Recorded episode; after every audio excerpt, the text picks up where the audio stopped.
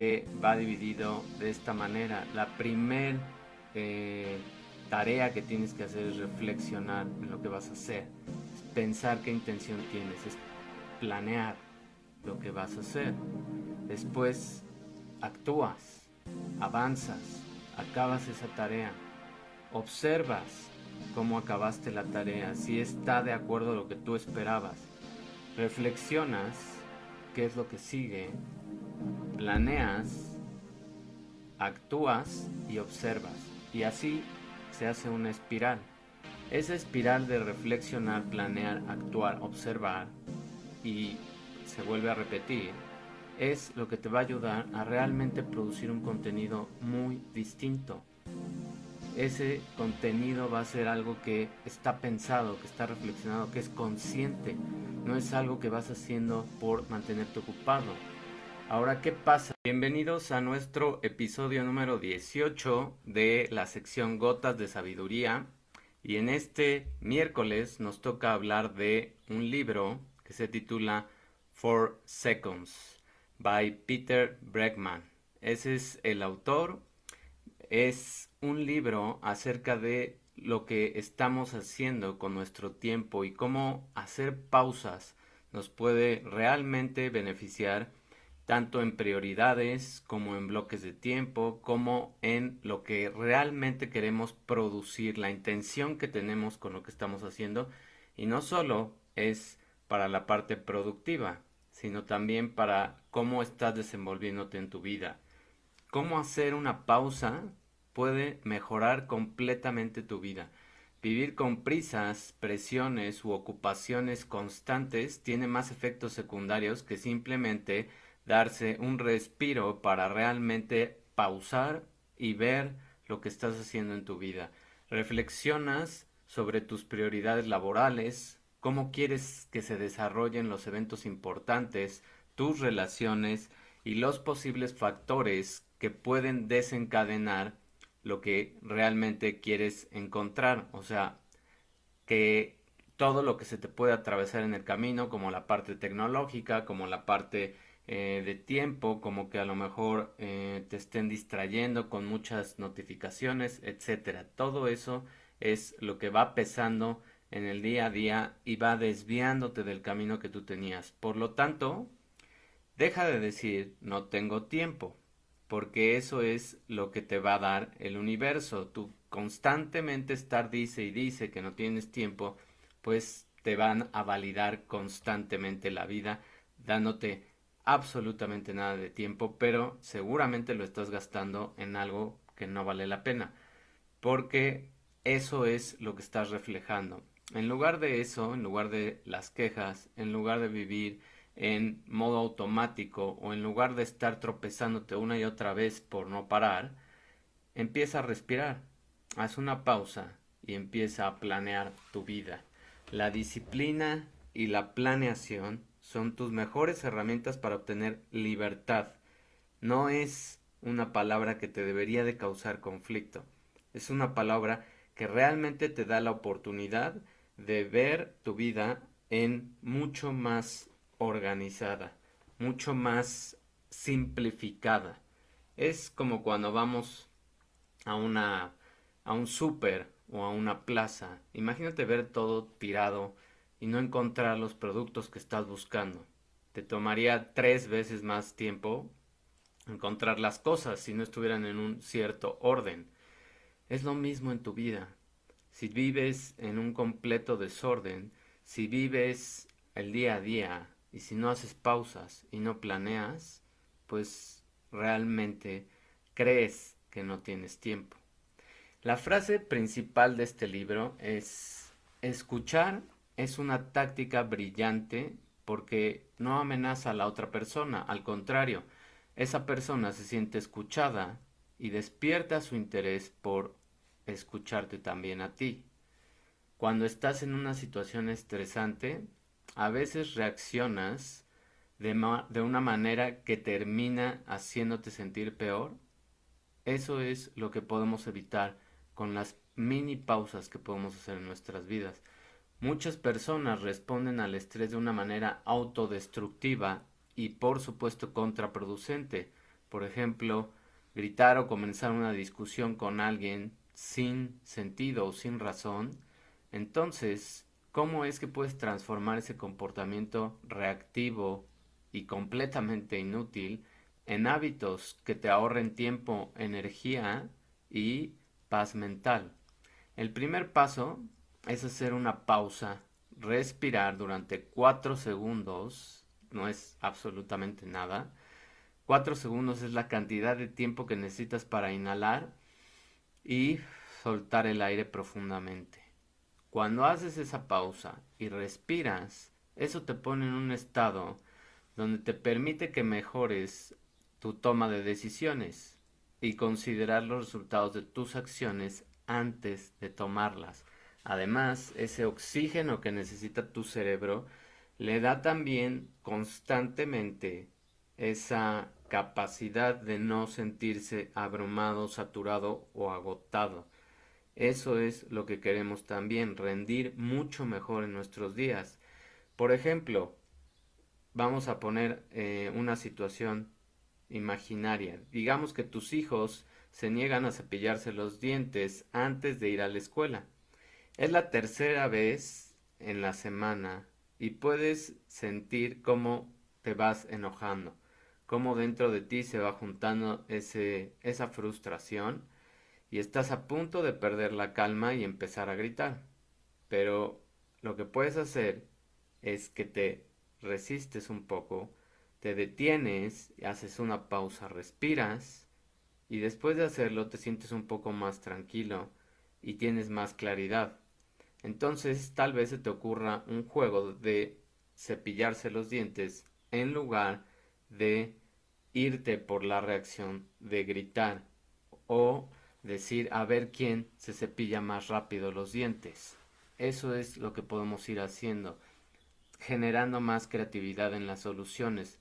Además, en este tipo de respiraciones de cuatro segundos, en una situación donde estás muy estresado, es una buena idea porque te, te ayuda a identificar un área donde realmente tienes que estar enfocado. Si de repente sientes ese estrés porque constantemente te están llegando mensajes o está, em, está una situación en la parte eh, que te está preocupando, pues ponte a respirar esos cuatro segundos.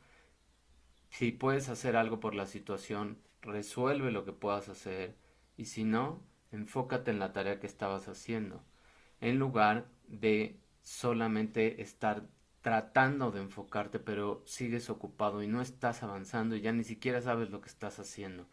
Y eso le pasa a muchísimas personas porque no hacen esas pausas.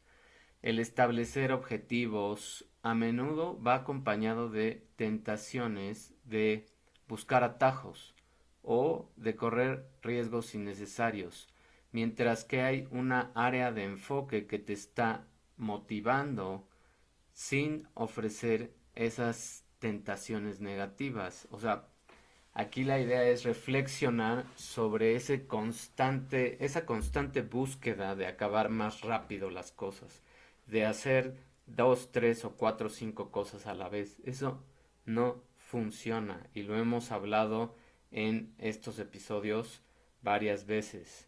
Ese multitasking y es ridículo que en las descripciones de puesto en una plataforma tan importante como LinkedIn aparezcan empresas que como requisito piden que seas multitasking.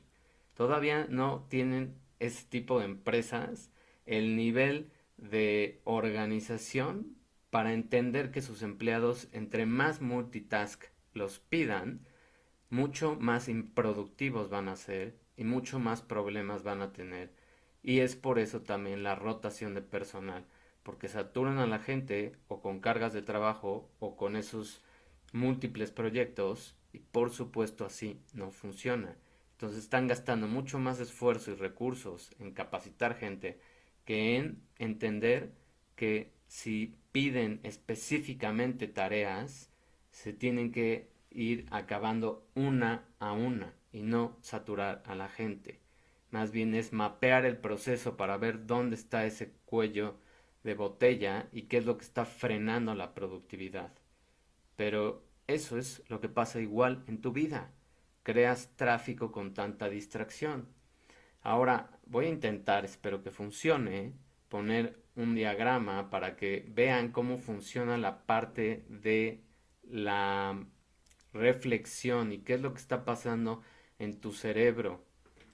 ¿Qué es lo que estás haciendo con esos cortes y con esa eh, forma de pensar, de dividir las cosas, de sentir que realmente puedes avanzar mucho más en lo que estás haciendo y crear mucho más em, producción en vez de simplemente acabar las tareas. El diagrama es reflexión, planeas, luego actúas, observas lo que estás haciendo, reflexionas, planeas, actúas, observas y reflexionas.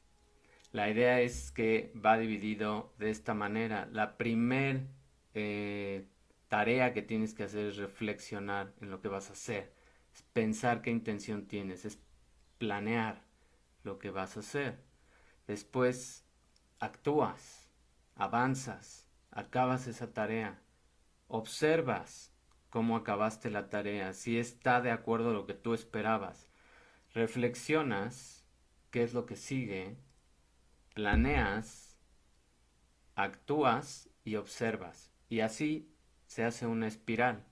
Esa espiral de reflexionar, planear, actuar, observar y se vuelve a repetir es lo que te va a ayudar a realmente producir un contenido muy distinto. Ese contenido va a ser algo que está pensado, que está reflexionado, que es consciente. No es algo que vas haciendo por mantenerte ocupado. Ahora, ¿qué pasa con la parte de las experiencias? Practicar. Tienes una experiencia concreta que te pasa en tu vida observas y reflexionas lo que te pasó de la experiencia, por ejemplo, una discusión con una persona en el trabajo, esa fue tu experiencia, tuviste un conflicto con esta persona, ¿cuáles son tus observaciones y reflexiones? ¿Por qué surgió ese conflicto? ¿Era realmente algo que valía la pena? ¿Tenían por qué molestarse cualquiera de las dos partes? ¿O fue por una tercera persona que se creó ese conflicto?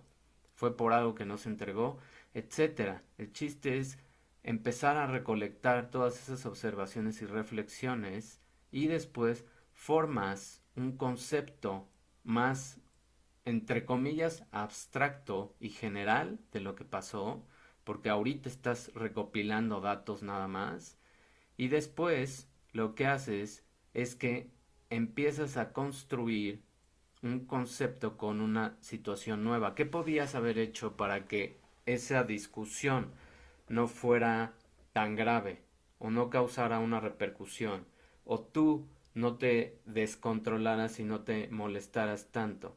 ¿Qué es lo que podías haber hecho?